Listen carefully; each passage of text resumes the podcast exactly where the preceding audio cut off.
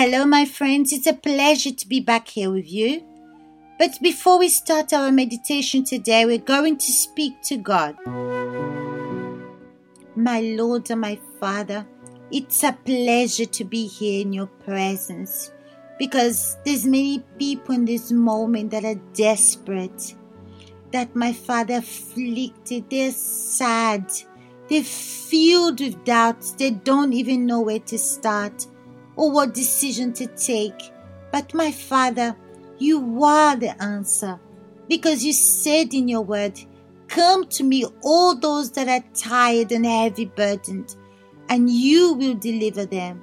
So, my God, we come to your presence, my God. We lay ourselves before your feet to ask you, my God, for an answer, a solution, my God, for this situation that this person is going through.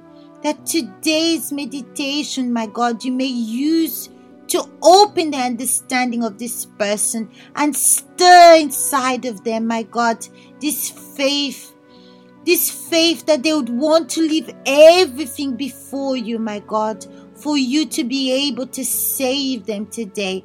That salvation may be in your house today, my God.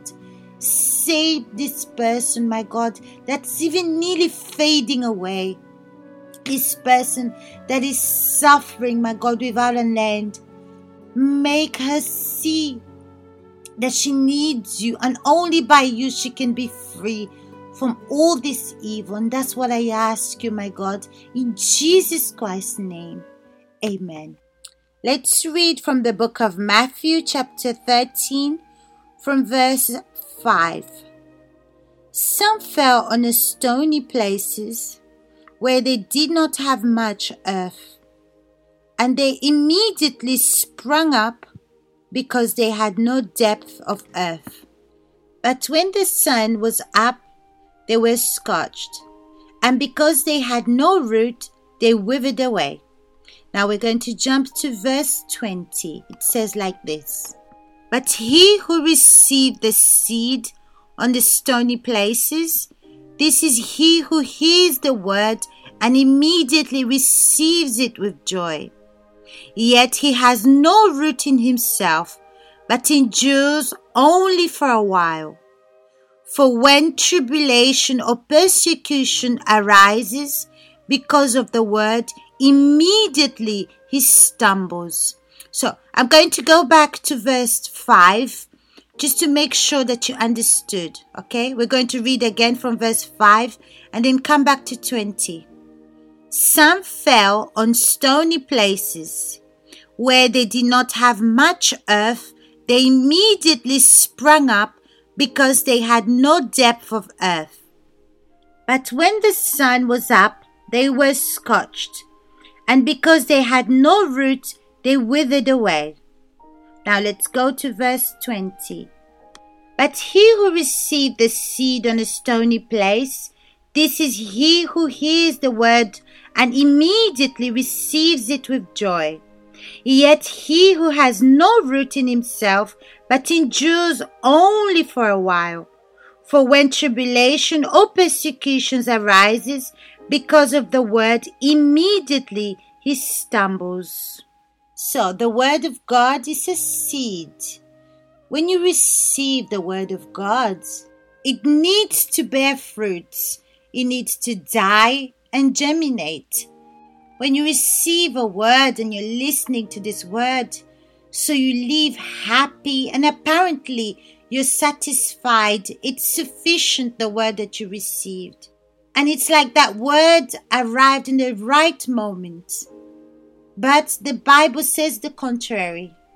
The Bible says, Yet he has no root in himself, but endures for a while.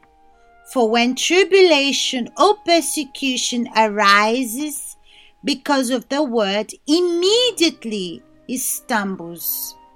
The word of God gives us hope, gives us direction, it comforts us, it teaches us, it disciplines us. But when you don't have roots, that means There's nothing fixing this plant to the ground. Imagine a plant without roots. There's nothing fixing it on the ground. So if a tree doesn't have roots, that means it will not last. So when there's anguish, there's difficult moments that comes, it will not last. So the same thing with us in the difficult moments. In these moments, for example, people go against you, you don't receive the answer that you want, you receive the contrary, or maybe God answers you, but not in the way that you wanted. So, what happens? You're anguished, you're sad, you can't find the right person that you're going to marry, or you go through persecution where people speak bad about you, lie about you, and all these things that's going to happen. So, if you're this kind of person that received this word in a superficial way, but you didn't have any ground, you didn't have any seed of these words, so you're going to be scandalized with God. You're going to be disappointed with people, disappointed with the church, everything around you. It's like it's not working out and you didn't have any answers. But why is this? Because you have received the seed between the stones and there was no ground there was no ground to fertile the roots, and that's why the seed didn't grow. It's impossible for the seed to bear fruit without ground, without fertile ground. So, what happened? The sun came and scorched it out and burnt it and dried up that seed because there was no ground to germinate it. Maybe you even heard the word, the word of hope, but you didn't develop these words. You didn't live this word. You didn't invest in your relationship with God. It was a superficial word that you received. And this is really worrying, my friends, because sometimes when we go to speak to people in the church, we see that many people are very superficial in their relationship with God. She doesn't have experiences with God, and these experiences with God is linked or related to the roots. But if you don't have these roots, if you don't have this ground that's firm relationship between you and God, so you're not going to have any experiences. You're not going to last. Maybe you're going through a difficult moment or a problem in this moment, and even you're nearly on the edge. You want to leave, you want to give up. Do you know why? Because you received the word of God with joy, but you didn't have any roots. You didn't go deep in the word of God.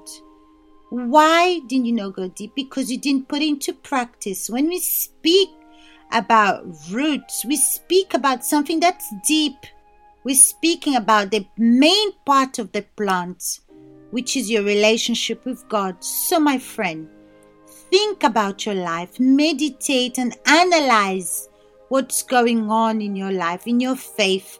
What have you been doing, or what is the result of your faith? What is the result of you going to the church? Are you just going to the church and receiving the word with emotions?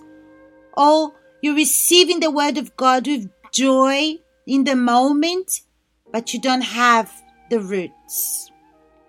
Do you let yourself go by these thoughts that the devil comes to put in your mind to bombard you with? And maybe you become confused. Why?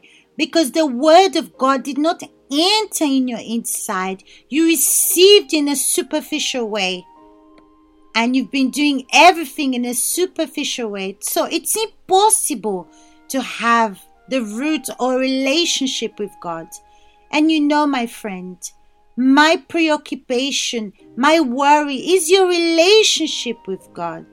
When Jesus come to take his church, will you go with him? Are you in anguish or disappointed because you haven't received the answers of your prayers, or you even started becoming malicious and having evil eyes against the things that happen in the church because you didn't receive answers to your prayer? Because if this is happening with you, it's because you have not been developing your relationship with God. And you cannot develop your relationship with God unless you die for the things that's making you be superficial. My friends, think about this and analyze your life. See what you need to do so you can be successful here with God and in the life to come. Okay? So I'll see you next time.